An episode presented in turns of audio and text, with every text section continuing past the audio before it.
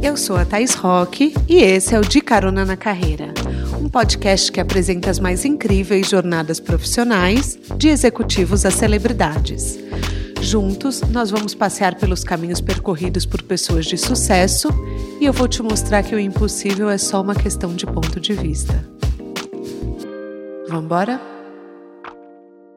A nossa conversa de hoje vai ser muito interessante, especialmente para quem vê a internet para criar caminhos para grandes negócios. Na verdade, vai ser interessante para todo mundo, porque é essa palavra que define o meu convidado, o Bruno Rocha, que o mundo conhece como Hugo Gloss.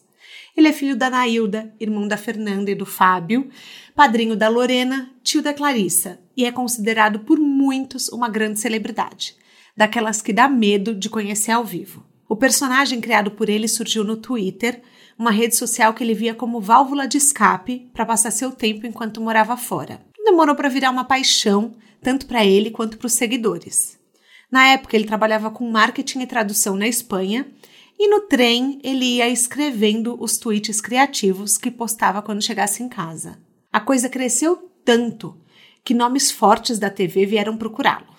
Marcos Mion, Gugu Liberato, mas foi com Luciano Huck que ele foi trabalhar. Voltou, se instalou no Rio de Janeiro e dedicou os próximos seis anos da sua vida a uma vida dupla. Ele trabalhava na Globo e também mantinha suas atividades como Hugo Gloss nas redes sociais. Hoje, a marca se tornou um portal que emprega 30 pessoas e já entrevistou de Madonna a Paula Bracho, representou o Brasil em diversas premiações ao redor do mundo. Amores, ele foi pro Oscar, olha que chique. E atualmente tem mais de 17 milhões de seguidores. O meu companheiro de aventura em Nova York, viciado em Beyoncé e melhor dançarino do El Chan que eu já conheci. Que honra contar sua história aqui. Apertem os cintos que a estrada do Bruno já começou. Oi, gente, que prazer estar aqui nesse podcast que eu acompanho tanto tempo já, né? Vim depois da Rainha Xuxa, realmente é uma honra. Muito obrigado, Thais, pelo convite e beijo para todos os caroneiros. Vamos agora pegar uma carona na minha estrada glossificada. Glossificada, com certeza. você sabe que eu lembro que uma vez você me disse Quero já começar com essa pergunta porque eu acho que é muito importante para todo mundo. Que seguidor não é independência financeira? Mesmo você, é. na época, quando você me disse isso, você já tinha mais de 10 milhões de seguidores. E você ainda tinha necessidade de ter um emprego fixo na Globo. Me explica por que tanta gente acha que fama é dinheiro? Olha, é, eu acho que as pessoas associam uma coisa a outra muito pela glamorização que existe em relação a isso, né? As pessoas acham, ah, eu vou ter muito seguidor, eu vou ficar rico, eu vou ganhar muita coisa. E uma coisa não quer dizer nada, né? É, não quer dizer que você vai conseguir transformar aquilo em, em dinheiro de fato, até porque você é, permuta não paga conta, né? Então a gente precisa pagar as contas de alguma forma. Então a vida assim de uma pessoa com muitos seguidores pode parecer muito glamourosa, porque ela ganha presentes, etc, etc, mas os, os boletos chegam de qualquer forma. Então acho que existe uma, uma ideia equivocada em relação a isso, é, mas existe o ponto em que a pessoa, dependendo da inteligência que ela tiver para o business, ela pode transformar uma coisa em outra sim. Mas não necessariamente quem tem muito seguidor tem muito dinheiro. É, isso tem que ficar muito claro, eu acho, até porque as pessoas. Eu vejo muita gente procurando. É, ter mais seguidores, procurando, ah, eu preciso ser verificado, eu preciso fazer isso e aquilo, achando que isso vai mudar a vida dela. E não, pode mudar a sua vida em termos de, de, de repente, você ser mais conhecido, de você ter mais relevância, mas não quer dizer que você vai conseguir transformar aquilo em dinheiro. Você precisa realmente se estruturar e ter um pensamento de empreendedor de uma empresa. Realmente você tem que perceber o momento em que você vira uma empresa é, que eu acho que todo influenciador, pessoas que trabalham com a internet, tem esse, esse momento em que se percebe que é, você deixa de ser uma pessoa e você vira uma marca, você vira uma empresa, você tem que emitir nota. Então, existe um pouco dessa é, é interpretação equivocada de que uma coisa está relacionada à outra, mas está muito mais. É, eu diria que a, a questão dos seguidores e o dinheiro são coisas muito diferentes que dependem muito do mindset da pessoa que está por trás daquilo. Você pode sim transformar uma coisa em outra, mas é muito mais difícil se você só se deixar levar pelos números, entendeu? Mas também é muito louco, porque eu vejo gente, eu escuto, né, assim, nos bastidores, como conheço muita gente que trabalha nessa área, é, que a pessoa às vezes tem muito seguidor e também não converte para uma marca. Aí a marca contrata uma vez. E por que que as eu fico me perguntando isso? A gente já entrevistou aqui no podcast a Isaf, que ela é uma pesquisadora que ela fez um doutorado em influenciadores digitais. E a Isaf fala que o grande segredo é a construção de uma comunidade. Pessoas que gostem das mesmas coisas que você, pessoas que, que te acompanhem. É, é, assim, parece não vou falar um culto, porque, enfim, não tem nada a ver, mas assim, pessoas que te compram, compram suas batalhas, compram o que você fala, o que você acredita. E as pessoas não estão preocupadas em criar uma comunidade, né? Elas estão preocupadas em números. Aparecer. Em audiência. Exatamente. Exatamente. E é por isso que eu acho que é, hoje em dia os microinfluenciadores estão tendo tanta relevância nas questões comerciais.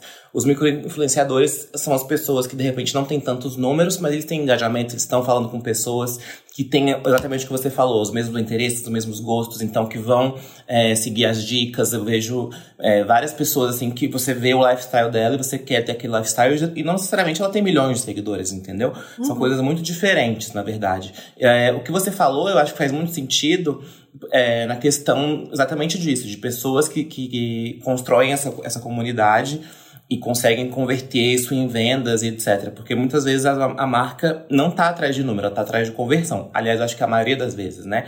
E, e é, é, é, é, uma coisa que é como se fosse na televisão, né? Você vai escolher qual horário que você vai anunciar. Quem está assistindo naquela hora? Quem são essas pessoas? Uhum. Se você parar para pensar, se você parar para olhar programação de televisão, você vê que propagandas de supermercado, de produtos de limpeza, geralmente estão passando de manhã no começo da tarde.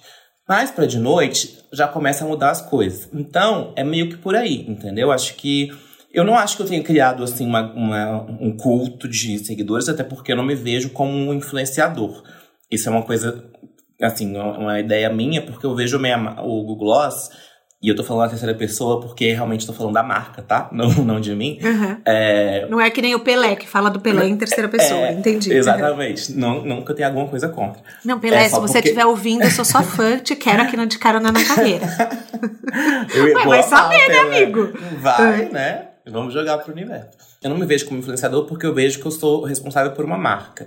É, obviamente que a, meu rosto foi associado a ela ao longo dos anos, mas o Google Gloss é muito mais do que eu, né? Ele é uma equipe, são várias pessoas envolvidas, é uma marca, é um portal é, de muita credibilidade, que foi muito difícil de construir. Então, eu não, me, eu não me colocaria como influenciador justamente por isso. Eu acho que eu sou um profissional de comunicação. O que é muito diferente de ser influenciador, porque são pessoas que transformam as suas vidas e seus nomes em marcas pessoais. Só que no meu caso, eu realmente criei uma marca, eu não sou a marca. Uhum. Não sei se você consegue entender o que eu tô, a diferença do Super, que eu tô é falando. é tipo Silvio Santos e SBT. É a mesma coisa, mas não é. é quase isso, bem por aí. É uma, uma boa analogia. Mas é, é, exatamente isso. Ele é o dono do, do SBT. Entendeu? Então eu sou o dono do Google Gloss. Mas eu não sou o Google Gloss, porque o Google Gloss é uma equipe muito grande.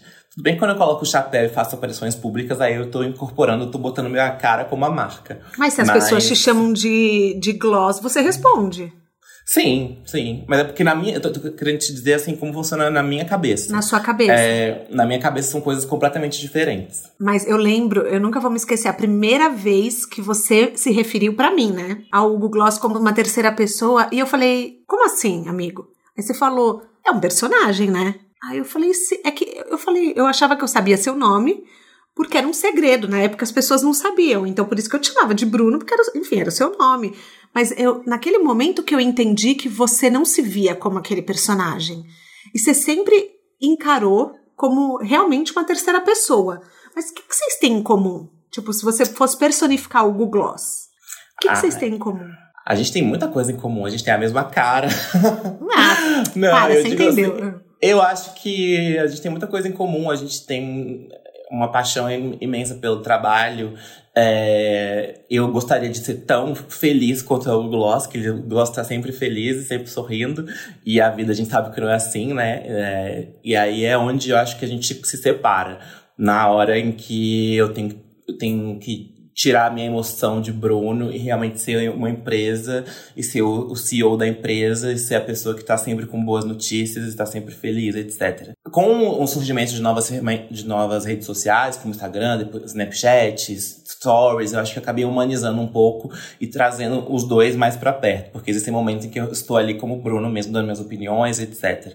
Isso foi um processo de, assim, até terapêutico ao longo da, da minha carreira para poder fazer isso. Porque eu nunca quis me expor, eu nunca quis ser uma pessoa pública.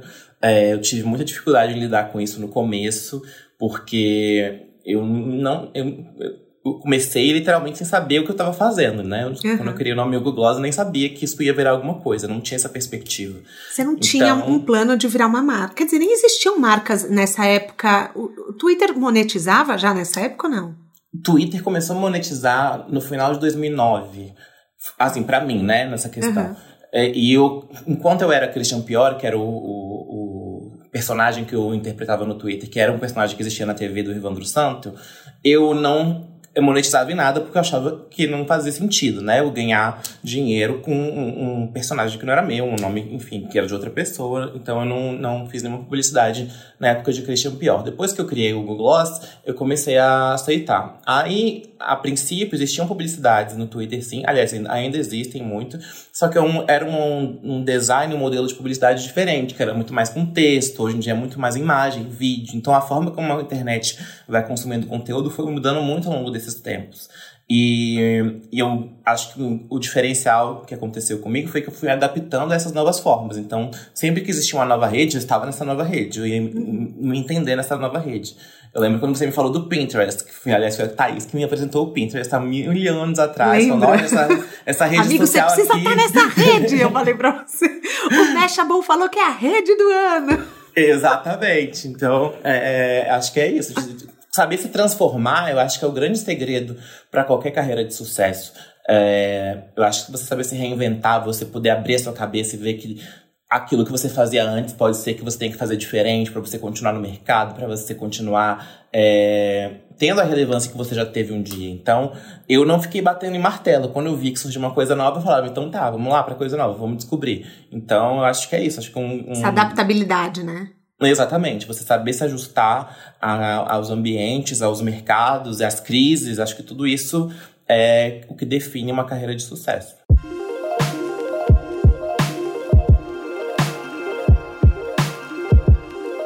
Acha que você não deu seu nome logo porque você estava num processo de construção de autoestima? Você falou que foi até terapêutico. Você acha que hoje você começaria de outra forma ou não? É muito difícil de dizer que começaria de outra forma, porque eu hoje sei o resultado da, da forma que eu comecei, então eu tô bem feliz.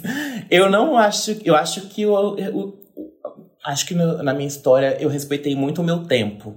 E isso foi bom para mim, de certa forma, porque realmente eu fui trabalhando e pegando os nozinhos e desfazendo. Talvez se eu tivesse botado a cara assim, de assim, a, a, na primeira vez que eu tivesse oportunidade, eu tivesse colocado a cara, eu acho que eu não ia ter preparado para tudo. Até porque quando você coloca a cara, quando você se expõe, você está exposto real, literalmente às coisas boas e ruins. Então, eu, eu acho que tive, já tive muito problema em lidar com rejeição, com coisas ruins, negativas, com pessoas falando mal de mim, isso me consumia, me deixava triste de verdade, entendeu? De ler coisas ruins. Hoje em dia já não, já me acostumei com isso, já não dou tanta importância. Então, eu acho Jura? que eu não. Juro, graças a Deus. Graças a Deus. Ah. Não, que maravilhoso, porque eu, eu fico pensando, eu olho minha musa, Kim Kardashian, gente, Kim Kardashian. Eu olho a minha musa, eu falo, gente, ela já foi cancelada tantas vezes que eu não teria a autoestima dela de sempre voltar e fazer algo melhor. Eu já teria então, assim, acho que, na, acho que na sextape eu já tinha cancelado todas as minhas redes sociais e já tinha, tipo, desencanado, sabe? Mas ela é um grande exemplo de como pegar um limão e fazer uma bela limonada e depois fazer uma rede de limonadas e depois fazer a mais, sei lá o que. É, Vender as é essências isso. das limonadas, né? Exatamente. Vender limonadas para partes íntimas. Gloss, é, bo gloss de boca, sabor limonada. Batom, sabor limonada. Blush, sabor... É assim, ela, mas ela é assim mesmo. E aí, se você parar pra pensar, essas pessoas as figuras públicas que sofrem cancelamentos o tempo inteiro, etc., são, na verdade, pessoas que estão, é, muitas vezes, produzindo muita coisa e ganhando muito dinheiro. Se você for para pensar na Anitta, na Bianca Andrade Boca Rosa, que são pessoas que já foram canceladas milhões de vezes e continuam aí se reinventando, ganhando dinheiro, lançando produto, fazendo campanha. E é porque você não pode se dar, dar a importância que a pessoa está dando, né? Então, eu acho que a gente vai, vai ganhando aí uma casca na, na vida e acho que isso acaba virando combustível, porque você sabe que você já passou por isso, já passou por coisa pior, você sabe que você vai levantar. E assim, hoje em dia, gente, na internet, qualquer cancelamento dura 30 minutos. Então. Eu vi que você falou isso no Clubhouse ontem. Mas é, é mais porque, ou na menos verdade, na, é porque na verdade é isso, porque vai vir outra pessoa na, na fila do cancelamento. Eu já vou esquecer de você, vai vir outra, vai vir outra, vai vir outra, até você voltar. E se você ficar voltando muitas vezes, pode ser que comece a ficar ruim para você. Mas eu acho que não tem que ter essa a gente não pode dar esse poder para os outros. O poder tem que ser na gente, entendeu? O meu poder está em mim. Eu não posso dar para a pessoa o poder de dizer para mim quem eu sou, o que eu sou, se eu sou assim ou se eu sou assado. Então, é, eu tendo essa consciência hoje, já tenho, já consigo passar por essas crises com mais facilidade. É isso aí. O nosso poder é nosso, né? É, mas é isso que daí que vem aquela questão. A pessoa te colocar num pedestal, se você acredita nisso, ela tem o poder de te levar pro chão também, né? Se você isso fica esperando. Muito. Se você fica esperando muito a aceitação das pessoas, então assim, ai, todo mundo me acha Deus, todo mundo isso, então é a pessoa que te leva do luxo ao lixo. E se você acredita no seu poder, o que os outros acham acaba perdendo o efeito, né? Não, não faz sentido, entendeu? É isso que eu tô querendo dizer. O mais importante, eu acho, até para acho que não só para quem tá na internet, acho que para a carreira de todo mundo, todo mundo que estiver ouvindo, o seu poder tá em você, o seu talento tá em você e quem tem que acreditar nele e nisso é você. Se você não acreditar, não vai ter quem acredite. Até porque é, muita gente pode comprar um produto e depois se arrepender. Então, quem tem que saber a essência, a verdade, o trabalho que tem dentro daquilo tudo é você. Você que sabe da sua carreira, da sua vida, o que você construiu, o que você passou para chegar ali. E assim, é óbvio que a gente gosta de validação das pessoas, mas não dependa da validação das pessoas, porque às vezes ela não vai vir. E você tem que saber que você tem que continuar e no dia seguinte fazer diferente e uma hora vai vir. Sim, é, por exemplo, se você, caroneiro, tem um sonho de seguir uma profissão e ninguém te apoia em casa, mas você sente no fundo do seu coração que é aquilo que é para você fazer, vá e faça. Porque a partir do momento que tem coisas que não dá pra gente explicar. As pessoas só vão entender quando você estiver vivendo, quando você estiver experienciando. Então, siga o seu aquela voz que quando você deita no travesseiro, ela é a que mais fala para você. Ela é aquela que não te deixa dormir em paz, sabe? Lembra disso, lembra disso, lembra disso. Essa vozinha, ela tem um motivo de ter vindo para você. Então, confia no seu taco. Acho que é Exatamente. Essa é, nossa... eu, eu tenho uma história muito engraçada em relação a isso. Eu fui trabalhar numa editora de apostilas de concurso em Brasília. E tinha aquela clássica pergunta de onde você se vê daqui a cinco anos. E a minha resposta foi em Hollywood. Maravilhoso. E passou cinco anos eu estava em Hollywood. e todo mundo riu, óbvio, da minha resposta. Quem que vai no entrevista de emprego fazer revisão de apostila e fala que vai estar em Hollywood? Eu estou. que maravilhoso! Você tá vendo? Eu boto, eu boto pro universo também. As pessoas falam, nossa, mas e aí? Depois de Xuxa, quem? Eu falo Kim. E eu sempre Isso. falo Kim. As pessoas, hahaha. eu penso, deixa estar. Deixa estar que um dia vai acontecer, gente. Você sabe que para mim é muito. É, a minha história toda foi muito assim, muito na afirmação, porque eu falava que eu queria trabalhar com o Luciano Huck. Tem um amigo meu que eu fui passar um, um Réveillon com ele em Portugal, ele morava lá. E aí, de madrugada, passando, tava passando no Globo Internacional, começou a passar uma, uma um caldeirão tava, eu acho que era uma represa, alguma coisa assim. Eu falei, sabe que eu vou trabalhar nesse programa? E ele, como assim? Eu falei assim, eu vou trabalhar nesse programa. Eu falei, eu vou trabalhar nesse programa, eu vou trabalhar com o Luciano Huck.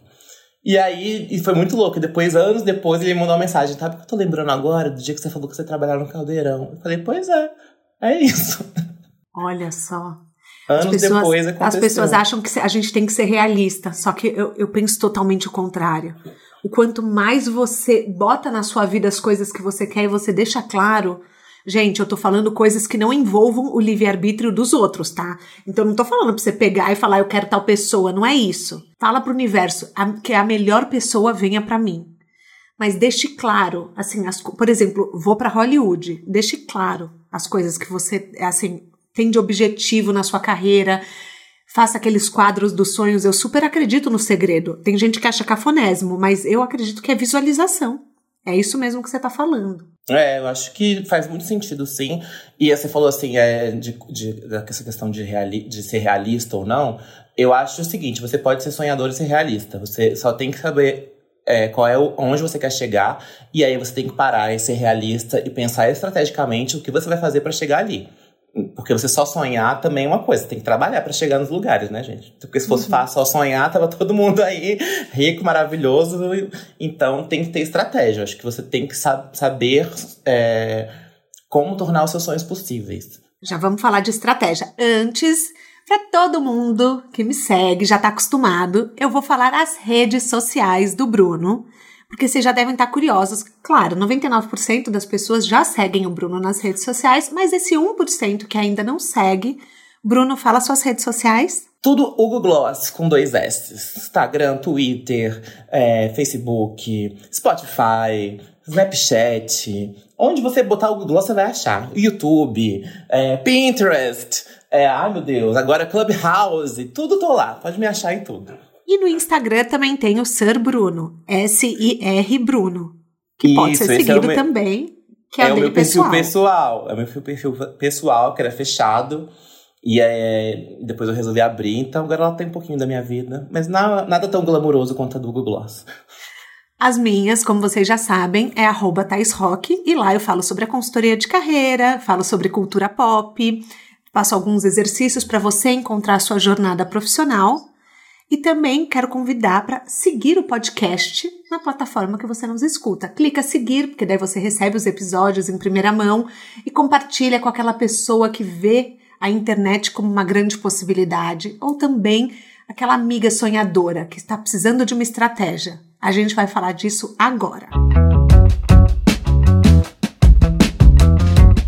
Você fala muito dessa questão de planejar. Quando eu te conheci, você queria ser é, autor de novela. Então, uhum.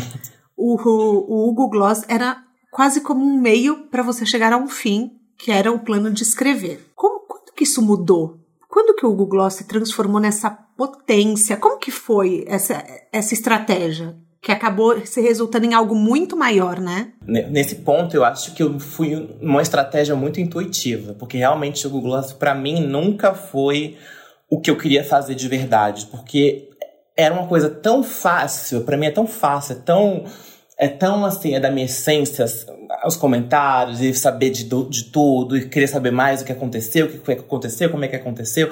Eu sempre tive muito isso. Então, isso para mim era tão fácil que eu nunca pensei que isso pudesse ser um trabalho.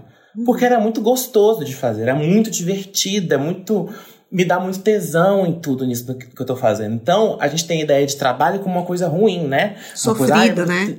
eu vou ter que fazer isso, vou ter que trabalhar horas e horas e horas. E então, para mim, nunca foi assim. Eu não olhei para aquilo e falei, nossa, isso aqui pode ser meu trabalho. Não. Então, eu demorei, aliás, muito tempo é, para entender que isso poderia ser, porque eu, eu vivi em negação para mim mesmo. Eu falava assim: isso não pode ser um trabalho, isso tá muito fácil, está muito gostoso, está muito divertido.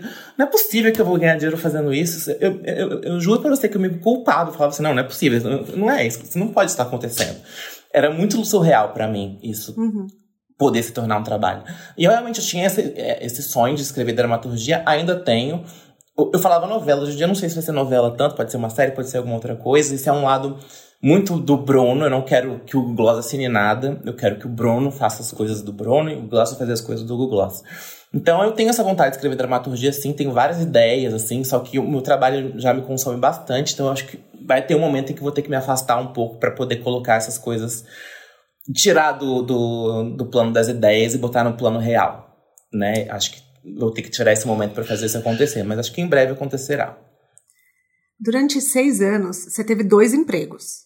E eu acho muito legal a gente contar isso aqui, porque uma das perguntas que eu mais recebo é: qual é o momento de eu largar o meu emprego? Ou, ah, eu tô tão infeliz, será que eu largo tudo? E eu sempre respondo: não.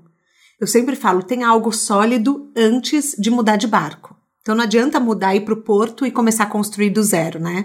Você tem que, assim, esteja com o pé às vezes em dois barcos. Ou vai um pouquinho para um, vai um pouquinho para outro. Como que foi tocar duas carreiras?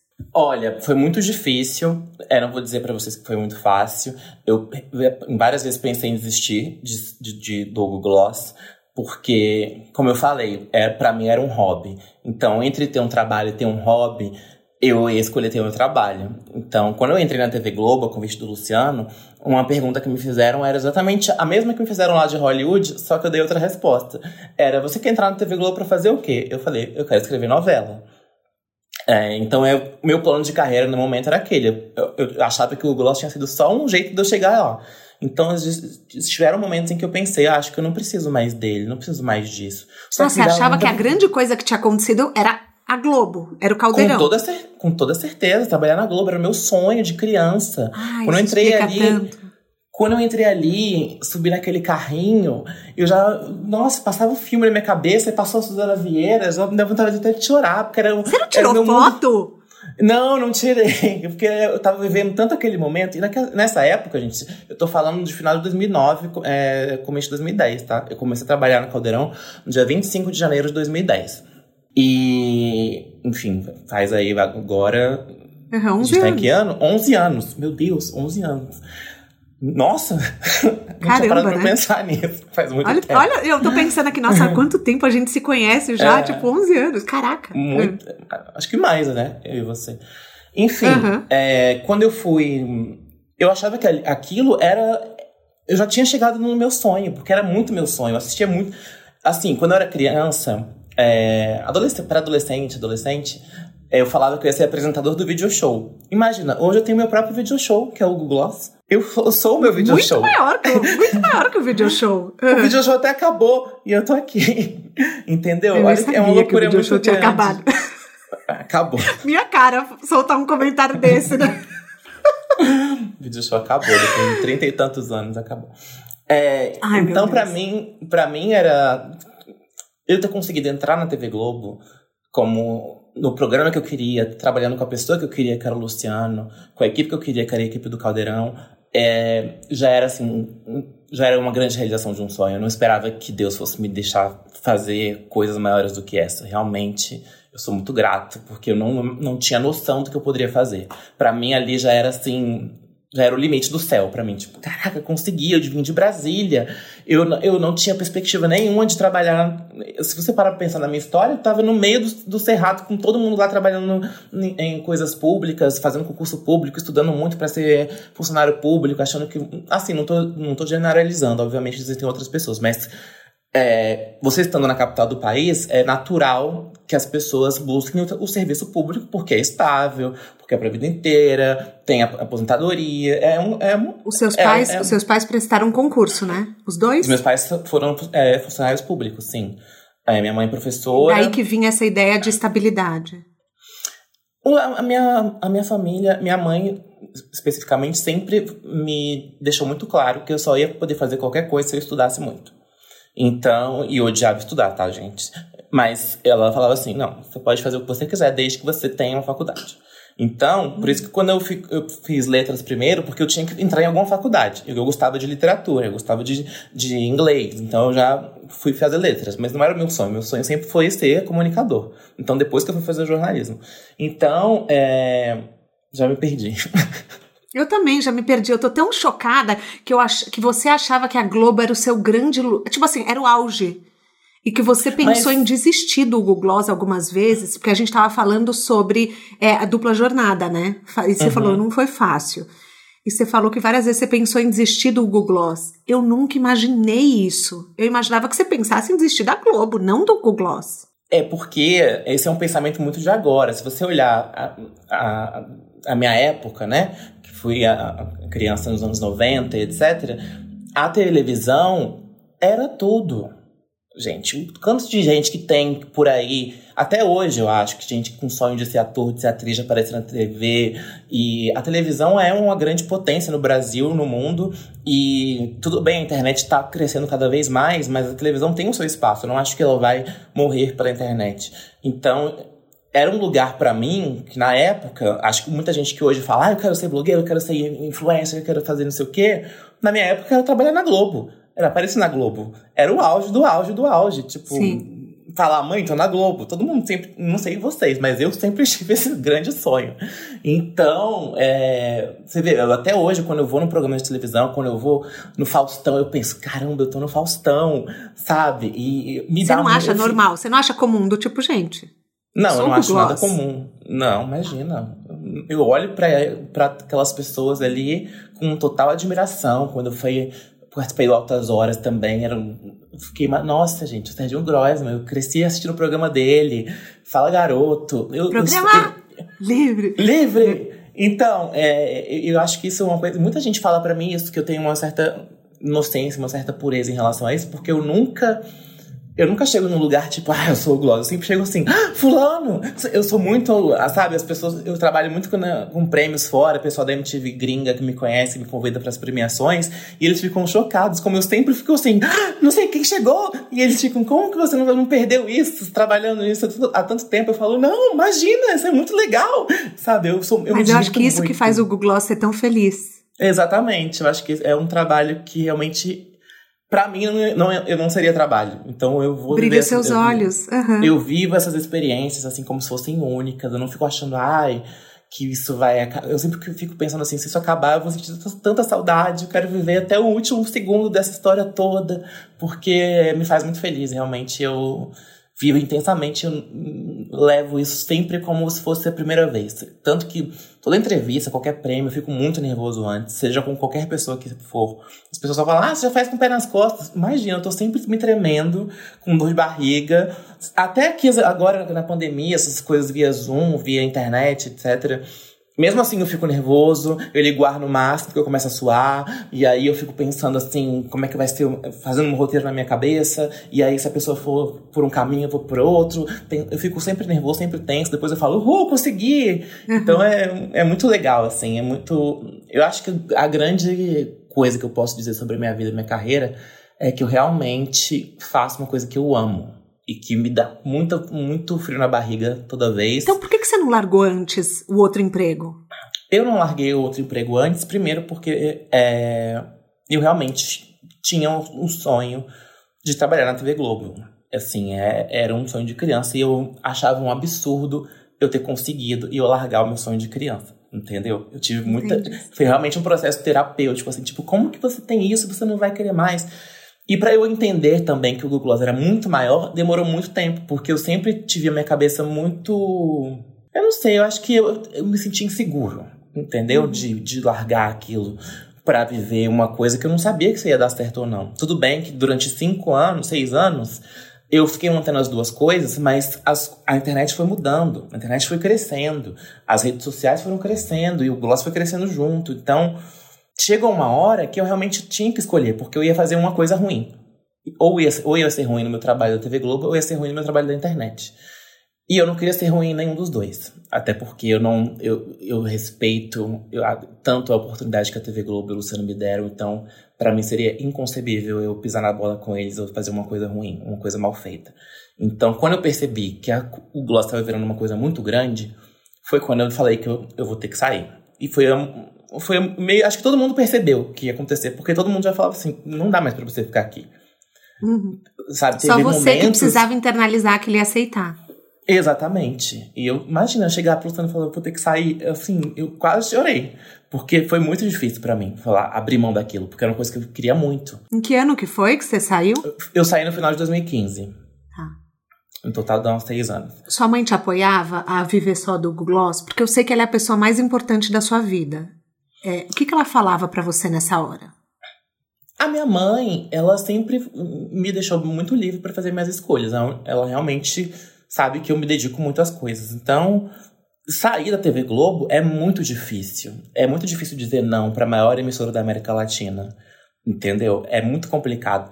É, eu acho que minha mãe ficou com medo, assim como eu, mas ela não me fez desistir. Até porque ela sabe que eu não, eu não desistiria. Uhum. Eu ia fazer de qualquer jeito. Então, quando eu cheguei com a, com a, com a informação, minha, minha cabeça já estava montada. Eu já, tava, eu já tava assim, olhando pegando meu extrato bancário e vendo o quanto que o Gloss ganhou, o quanto que o Bruno ganhou. Aí não fazia mais sentido, entendeu? Não tinha, era uma escolha óbvia. Para quem, assim, para quem tem uma dupla jornada ou para quem quer arriscar no empreendedorismo, qual dica você daria? Assim, você falaria para a pessoa só sair quando já estiver ganhando mais no segundo do que no primeiro? O que, que você falaria para essa pessoa que está agora falando, putz, eu queria encontrar a minha jornada paralela? Então, eu acho o seguinte, o importante é a gente começar, né? É...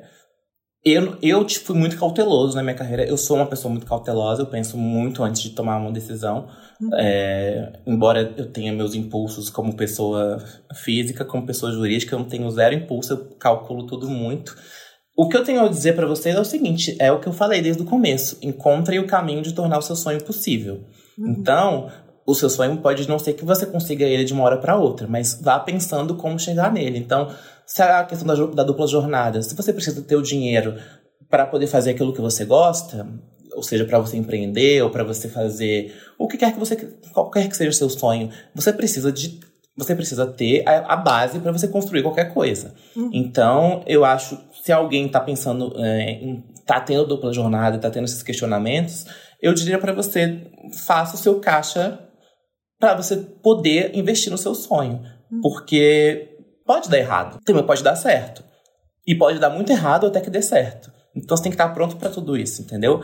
Eu, eu jamais vou dizer para uma pessoa, ah, larga tudo, porque eu sou muito responsável, eu não conseguiria fazer isso. Não que eu considere uma responsabilidade, eu acho que eu até admiro, acho que é uma coragem muito grande de se jogar assim no mundo, mas eu, eu só, só consigo me jogar se souber que tem uma rede lá no fundo que eu posso bater e voltar.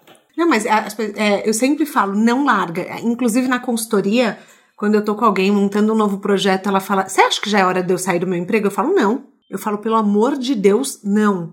Estruture tudo, porque no final do dia as coisas demoram um pouco mais para acontecer, né? Então pode demorar cinco dias, como pode demorar três anos. Foi o que você falou. Eu fiquei seis anos fazendo os dois, né? E, Sim. e, e também demorou um tempo para você aceitar, inclusive, o quão grande você era. Demorei muito, assim. É, na verdade, sendo bem sincero, eu acho. Eu, eu trabalho isso na terapia, tá, gente? Porque eu não consigo me enxergar com os olhos que as pessoas me enxergam, muitas muitas pessoas. Então, eu ainda me vejo com meu olhar de criança, de ver aquelas Sim. coisas todas acontecendo. Então, eu não, eu, não me, eu não consigo me. Muita gente fala, você falou na abertura, ah, é uma, é uma celebridade que as pessoas podem até tremer de conhecer. Eu falo, mas eu fiquei olhando e falei, gente, mas eu não acho, eu sou tão normal. Mas você sabe que a, a primeira vez que alguém te reconheceu, eu lembro. A gente estava junto na Disney. Você lembra disso? Eu lembro, foi uma, uma loucura, mas nunca pensei ser reconhecido na Disney. Eu fiquei assim. Eu acho que foi em 2012. E daí uma menina veio e falou: Google Glass! E você nunca tinha mostrado o rosto. Aí eu fui tirar foto do momento. É verdade. Eu não sei onde tá essa foto. Precisamos achar. Mas de lá pra cá, tudo mudou. Sim. Às vezes, hoje, eu sei que você vai nos lugares e as pessoas formam rodas em volta de você. É a maior, assim, é um negócio, tipo, é uma celebridade. Tem vezes que você queria voltar atrás e falar, putz, não, não. Eu, eu, eu quero meu anonimato? Não, sabe por quê? Porque ah, é, a minha vida privada é muito privada. Eu acho que, aliás, é uma coisa que eu, trabalhando nesse segmento de entretenimento, eu sei exatamente quando a pessoa quer transformar a vida. Porque, assim, é completamente possível você ser uma celebridade e você ter uma vida anônima. Por exemplo, a Beyoncé, que é a minha grande diva. Eu não sei onde a Beyoncé está agora. Pode ser que apareça uma foto de um paparazzi, mãe distante, etc. Ela não vai postar onde ela tá. Ela vai aparecer quando ela quiser aparecer, ela vai lançar a música dela, ela vai sumir. É diferente das Kardashians. Você tá entendendo? Sim, Existem... as Kardashians, você sabe, qualquer piscada que elas dão, você já sabe. Exatamente. Então, eu acho que é, no meu caso, eu não me incomodo com isso, não, não, não, porque eu não perdi meu anonimato, eu não perdi minha vida pública, não perdi esses momentos, entendeu? Uhum. Eu não, me, não perdi nada disso, eu consegui manter tudo, eu consigo ter minha vida privada, eu consigo. É, não me incomoda também, não de forma alguma. Acho que as pessoas vêm falar comigo porque me admiram, gostam do meu trabalho. Então, não, não, ninguém gosta de mim porque acompanha a minha vida é, particular. Ninguém, entendeu? Ninguém sabe se eu tô solteiro ou se tô casado. Então, para mim não incomoda. Acho que é só um carinho mesmo. Eu não tenho vontade de. Eu não mudaria nada disso.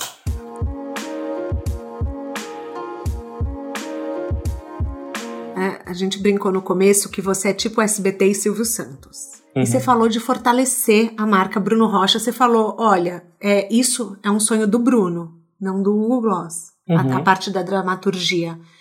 Você pensa em fortalecer a marca Bruno Rocha? Eu acho que vai ser um processo natural, como foi com o Google Gloss. É, eu ainda estou muito focado dentro do meu trabalho de, como, como marca Google Gloss. A gente está crescendo bastante, está assim, só aumentando cada vez mais a repercussão e o, o sucesso da marca em si. É, tô com as mãos no volante da uhum. carreira Google Gloss. Tá. Então, eu acho que eu vou ter que em algum momento tirar um pouquinho a mão para poder pegar a, a, a, minha, a, minha carreira, que na verdade não é nem minha, pegar os meus sonhos mais pessoais, entendeu? Que eu acho que é aquilo que a gente falou da dupla jornada. Eu acho que vai chegar a hora de ter essa dupla jornada de novo, mas agora eu tô mais tranquilo, eu vou ter mais tempo para fazer tudo isso. Então, eu acho que é isso. Acho que a gente sempre vai ter algum momento que a gente vai ter que se dividir entre duas coisas para poder focar em outra. Acho que é normal. Até porque hoje você emprega 30 pessoas diretamente. É, é uma super responsabilidade. Às vezes você, você pensa nisso e fala: caramba, são 30 famílias, são 30 pessoas. Thaís, eu penso e ao mesmo tempo eu, eu penso o seguinte: essas pessoas estão todas é, trabalhando comigo porque elas são muito eficientes e são muito bem. É, é, são muito capazes, são muito, têm muito potencial. Eu não sou um, um líder assim obsessivo eu delego muito, foi uma coisa que eu aprendi, até porque eu fiquei tanto tempo fazendo isso tudo sozinho, então eu fui ensinando para as pessoas que vieram trabalhar comigo como é que fazia, porque no começo eu fazia tudo sozinho, eu não tinha equipe, não tinha ninguém. Aliás, esses bons anos aí de Google, até a gente fazer o site, que começou em 2012, se não me engano, ou 13, era eu fazendo tudo sozinho. Então, é, hoje em dia, eu adoro não fazer nada. Tem dias, tem dias que eu, alguém fala para mim, ai, você postou? Eu falei, postei. Eu não tô sabendo. É porque minha equipe é muito capaz. A minha equipe tem muita autonomia. É, eles sabem muito do meu crivo. Então, eu acho que eu consegui formar uma equipe. Essas pessoas que trabalham comigo, eu confio muito nelas. E acho que elas também confiam muito em mim. Então, acho que é uma parceria. Eles falam, é assim, tipo, é, quando eles comentam, ele tem uma identidade, o Google Gloss, né? Tem uma linguagem, os comentários, os posts. Eu sempre leio e me divirto, sabe? Eu, eu acho tão engraçado, eles se comunicam muito bem. Realmente. Exatamente, exatamente. Porque é, é uma essência do, a essência do personagem que começou lá em 2008, 2007 no Twitter e que foi se transformando para virar isso. Então, tem muitas. Eu não sou. Assim, alguém, se alguém me, é, me encontrar na rua e falar assim: olha, você postou isso, pode ser que eu não saiba, tá, gente? Só pra avisar. Sim. em 2017, você perdeu a sua conta no Insta. E eu sei, uhum. nos bastidores, que você tava super calmo. Eu achei que você fosse pirar. Mas, então. porque é sua, é sua fonte de renda e de toda essa equipe.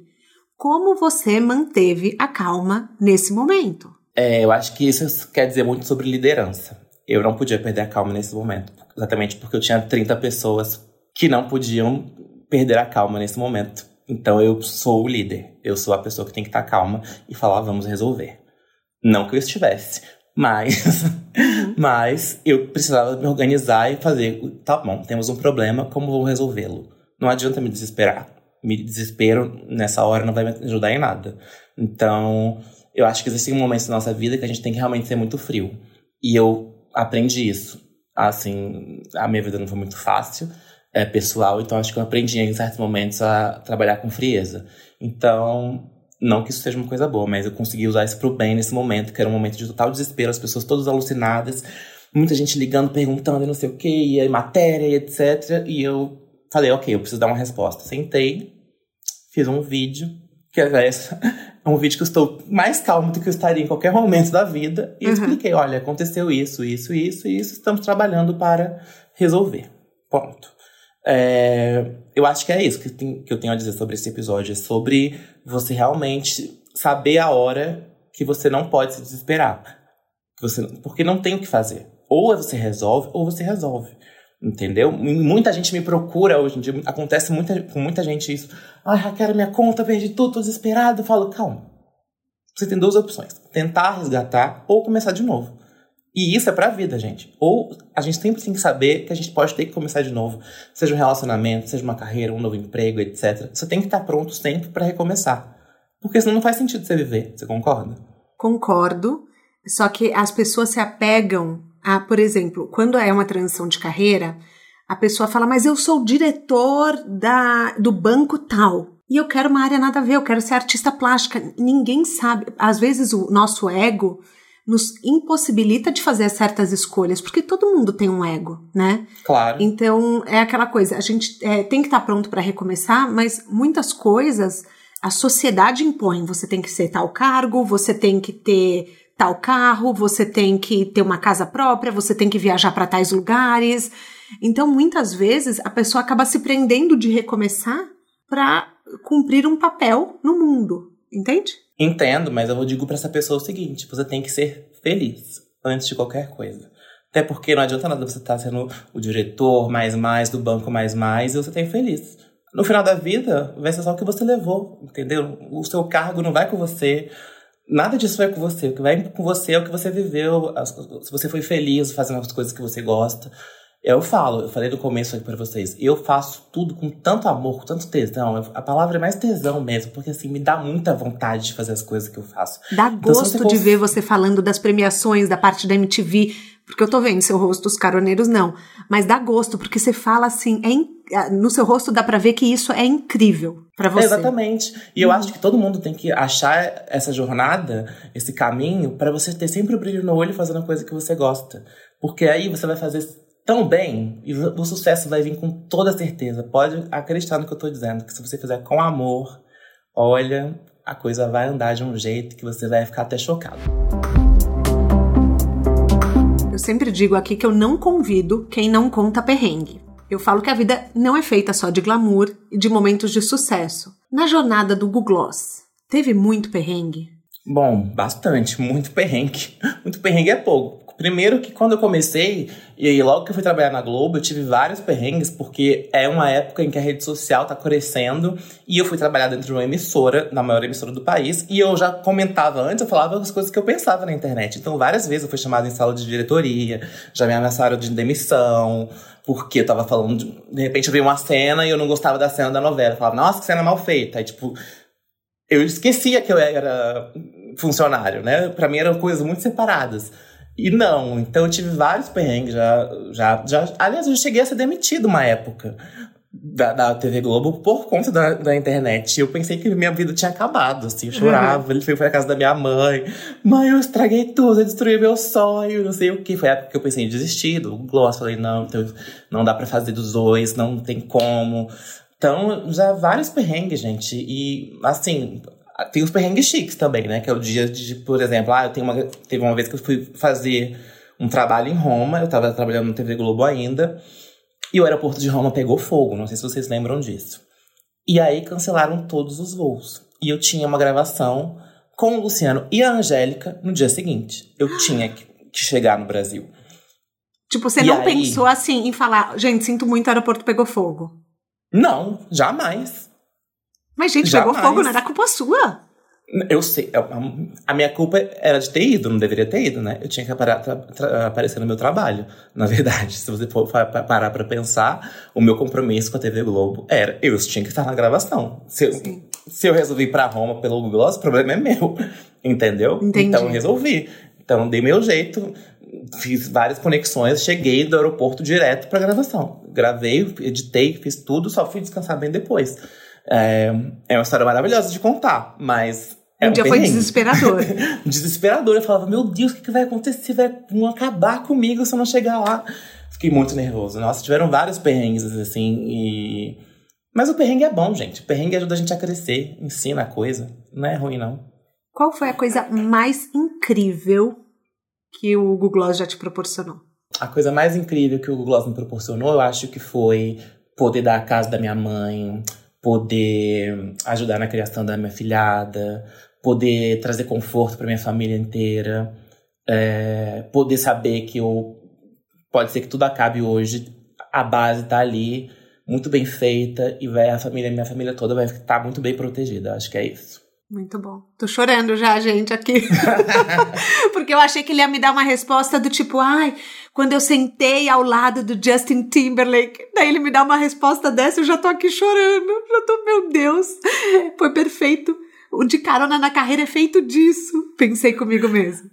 É, mas é verdade, a gente tem que trabalhar para fazer as coisas com que a gente ama, sabe? Eu sempre procuro, especialmente nos últimos anos, eu percebi que eu posso estar nesse meio todo de estrelas, etc, etc.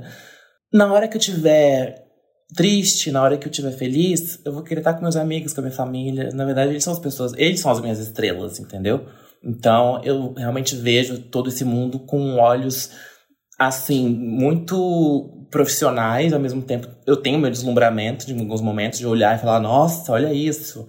Mas no final das contas eu quero voltar para casa, quero ir para casa da minha mãe, quero ficar lá sem fazer nada, voltar. Eu não quero ser o Gloss para sempre, eu gosto muito de ser Bruno. Adoro, adoro ser Bruno, sempre fui Bruno. Então, e Gloss é uma pessoa muito, né, ah, tá no meio das estrelas, mas adoro estar em casa mesmo com roupa rasgada, vendo série minha mãe me brigando comigo, mandando lavar louça. O que, que é sucesso para você hoje? Eu acho que sucesso é isso que eu acabei de falar. É você fazer uma coisa que você ama, ser reconhecido por ela e por conta disso você poder ajudar todas as pessoas que você ama por consequência. Eu acho que isso é sucesso. A sua história, sorte, trabalho duro ou um pouco dos dois? Sorte com trabalho duro e eu colocaria mais uma coisa aí, que é o seguinte: sangue nos olhos.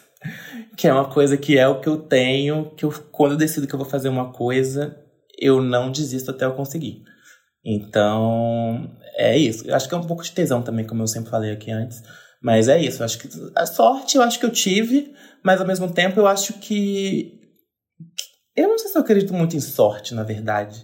Porque se você parar pra pensar, podia não ter acontecido nada comigo. Aconteceu, foi sorte, não sei. Eu trabalhei muito, trabalhei. Então... Mas isso é verdade. Caroneiros, é, bom, como a gente já falou, a gente já se conhece há mais de 10 anos. E o Bruno, ele é uma pessoa que ele ficava, tipo, 40 horas acordado, trabalhando. Eu não sei como, tá? Não me perguntem como, mas eu falava. Eu lembro que uma vez até escrevi num aniversário dele, eu falei: você é a pessoa que tem um, um, muitos dons, inclusive de não dormir. Porém, e daí eu escrevi o que eu queria. Mas é, é uma coisa que é sua, né? Eu, sangue nos olhos, tipo, é o que te move, né? Trabalhar, trabalhar, trabalhar, Com trabalhar. toda certeza. Eu acho o seguinte, na minha trajetória, na minha vida, na verdade, eu nunca quis nada mais ou menos. Então, eu sempre mirei pro alto, assim, sempre olhei para cima. E aí, para você chegar lá, não vai ter ninguém. Pode ser que venha alguém, te dê a mão e fale suba aqui. Mas eu, eu acho que eu não ia gostar tanto se tivessem feito isso. Eu acho que eu, eu dou tanto valor para tudo que eu fiz, tudo que eu passei. Eu tenho toda certeza que, assim, eu sei que muitas portas foram abertas, mas eu escolhi as portas certas para estar tá onde eu tô. Então, na minha carreira em toda, eu não tenho grandes arrependimentos, porque eu acho que tudo acaba virando aprendizado. É, e a gente aprende a ser melhor e, e vai se, se renovando, como eu falei, né? Então, eu acho isso.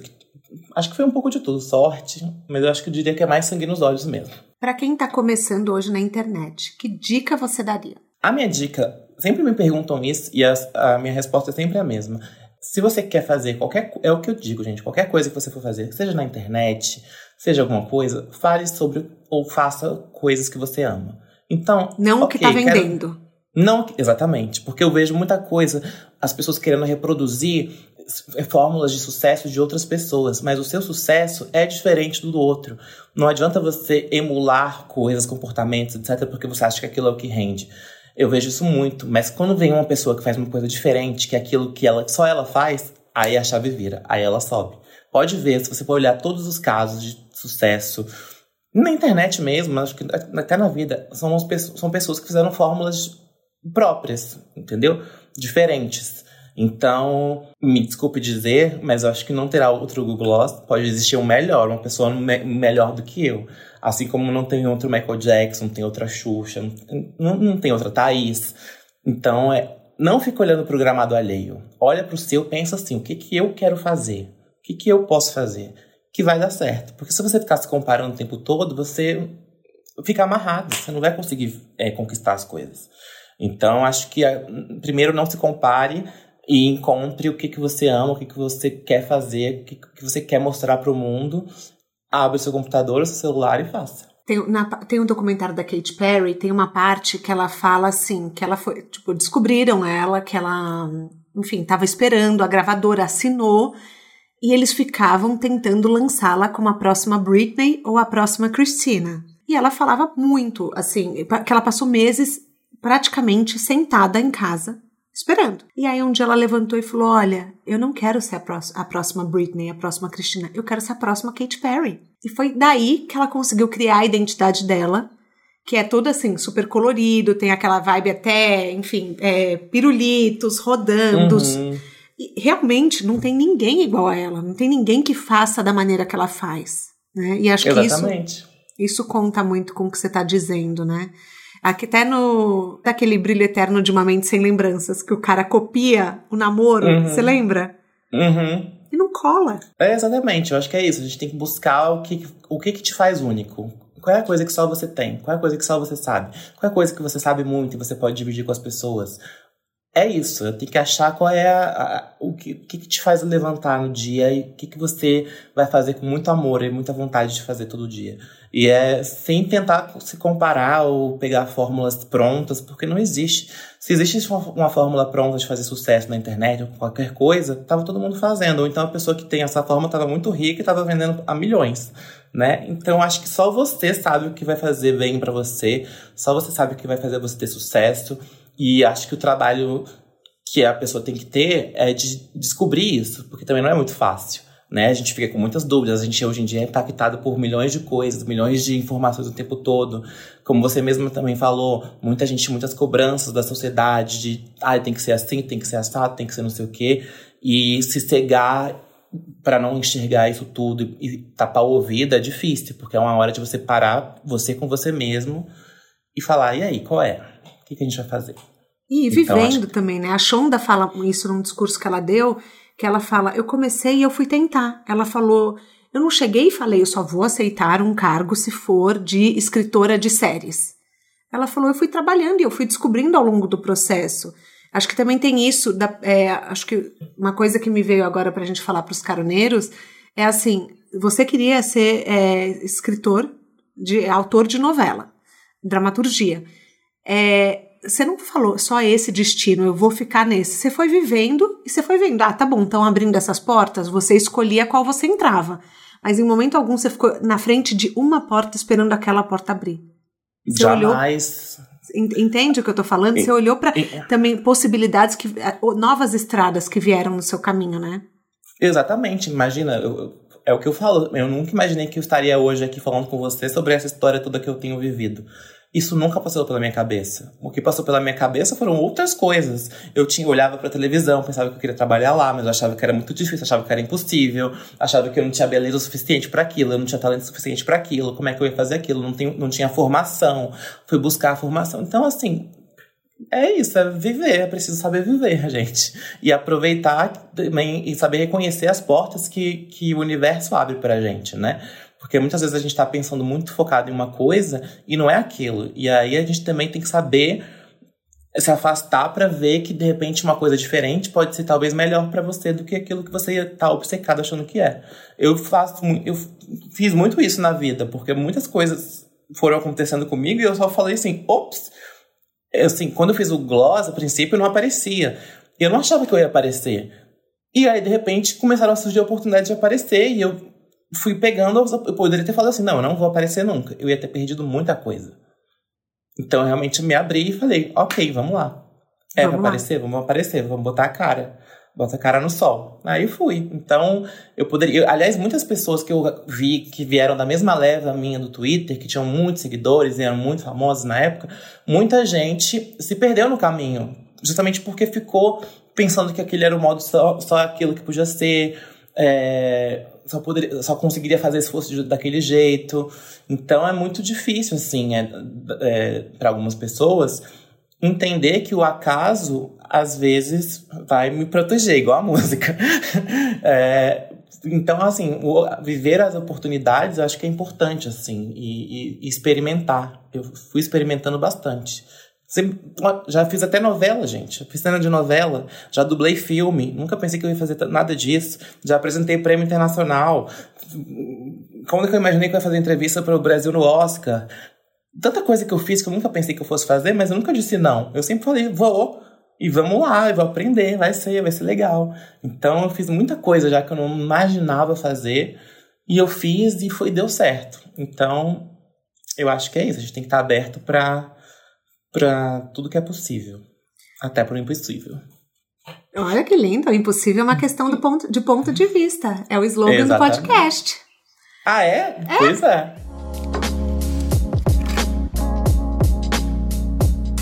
É, a gente tem um quadro aqui que chama Pneu Furado. Uhum. Que a gente fala que toda, toda estrada, toda jornada tem um pneu furado. Que é um erro da sua carreira que aconteceu, mas que te ensinou algo que nenhuma escola te ensinaria. Tem algum que você possa compartilhar com a gente? Bom, eu acho que tem um, um vou falar de um erro que é muito emblemático para algumas pessoas, para outras não tanto, mas é, nesse momento em que eu fui primeiramente contratado pela TV Globo, fui trabalhar lá, eu tive um incidente no Projac com a Lília Cabral. Porque, na verdade, foi com a Adriana Biroli. Eu sabia que você ia contar essa história. Ué... Total, mas é essa história é um super ensinamento, total. Então, Vambora. eu tava contratada, eu tava recém-contratada, acho que eu tava há quatro meses na TV Globo. É, tava no ar uma novela do Manuel Carlos, é, que acho que era Páginas da Vida. E eu comentava a novela no Twitter, sempre comentei fazendo comentários ácidos é, e piada, basicamente. Nunca foi nada pessoal. Tanto que eu chamava as pessoas, sempre chamei é, os personagens de outros nomes, fui fazendo as minhas historinhas. E aí eu fui já almoçar, tava no projeto, fui almoçar, e aí estavam as, as, a, a família da, da novela do meu lado. E aí eu fiz uma piada no Twitter, falando que a Isabel é, comeu no Bom Grilê, vai? Porque o Bom Grilê, na época que tinha lá, a gente costumava dizer que dava uma leve azia. E chamei de Isabel, nem falei Adriano, não falei Cabral, não falei nada. Alguém avisou a moça, ela ficou irritadíssima, acho, dizendo que eu tava escrevendo o que ela tava fazendo, que elas estavam falando. E a Lilia Cabral levantou e veio brigar comigo, e eu comecei a bater boca com a Lilia Cabral, porque ela começou a falar alto, falei, não grita comigo não, e não sei o quê, e foi tipo um barraco, que não, acho que acho que eu entrei na história do Projac nesse dia. E nem eu voltei assim, assim, o que que acabou de acontecer? E realmente eu estava errado. Eu não eu fui fazer uma piada idiota que eu não precisava ter feito, um, um, lugar que não precisava ter sido feito. Enfim, eu criei um, eu criei um problema para mim. É, tudo foi resolvido depois, né? Enfim, até agora eu sou amigo de Lilia, tá, gente? Tá tudo certo entre a gente. Mas tudo é, tem hora e lugar. Tudo tem hora e lugar. Eu acho que tem que saber é, separar as coisas. Acho que aí foi o dia que eu aprendi a separar uma coisa da outra. Na sua mala de viagem, Quais são os planos? Para onde seu mapa vai te levar? Tem algo que você possa compartilhar com a gente, ou do Google Gloss, ou do Bruno Rocha? Um próximo passo? Então, é, esse último ano foi um ano muito é, de reflexão para mim, né? Porque eu vivia numa loucura tremenda de viagens, etc., fazendo milhão de coisas, e de repente parou tudo para mim. E foi um, momento em que eu pude me reconectar comigo, Bruno mesmo, porque eu tava vendo muito a vida do Gloss, fazendo as coisas, os trabalhos de Google Gloss, enfim, que existem e tem uma demanda muito grande.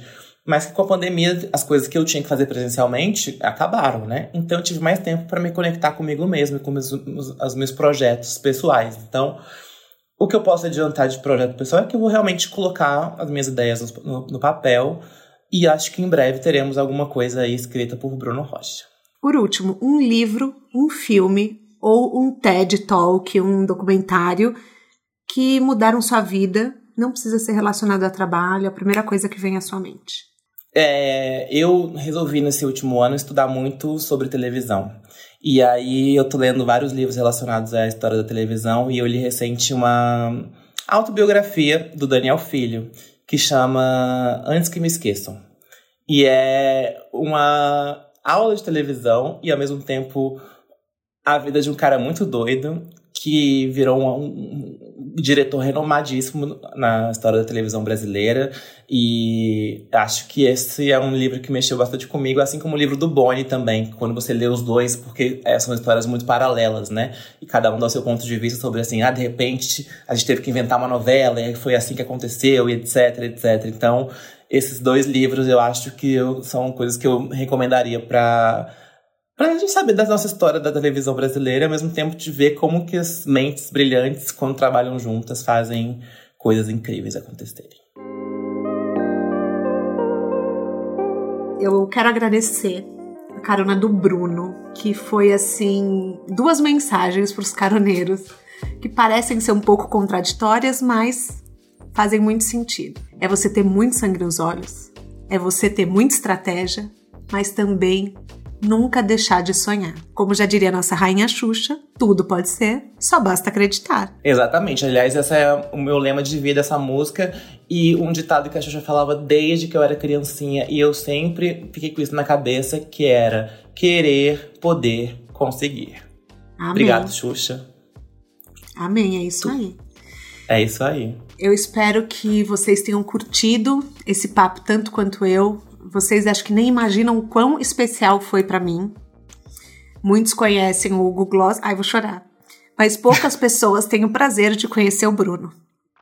Que uma pessoa que eu conheci, acho que num momento certo da vida. A pergunta que eu faço é sorte ou é o quê? Eu acho que os caminhos estavam determinados a, a se cruzar. Bora compartilhar suas redes sociais de novo? Claro, estou em todas as redes sociais como Hugo Gloss com dois S, todas inclusive até as plataformas aqui onde você está escutando esse podcast. Pode procurar o Google Gloss que tem várias playlists que eu fiz maravilhosas, todas com a minha curadoria, além do googloss.com, o melhor portal de entretenimento do Brasil. Maravilhoso. O De Carona na Carreira tem consultoria de conteúdo do Álvaro Leme, pesquisa e apuração da Vitória Zanetti, sonoplastia e edição do Felipe Dantas e a identidade visual do João Maganin. As dicas que a gente abordou até aqui estão todas no descritivo da plataforma que você nos escuta ou lá no Instagram. Bora lá falar mais sobre o episódio de hoje? Voltamos na próxima semana com mais um de Carona na Carreira. Um beijo grande.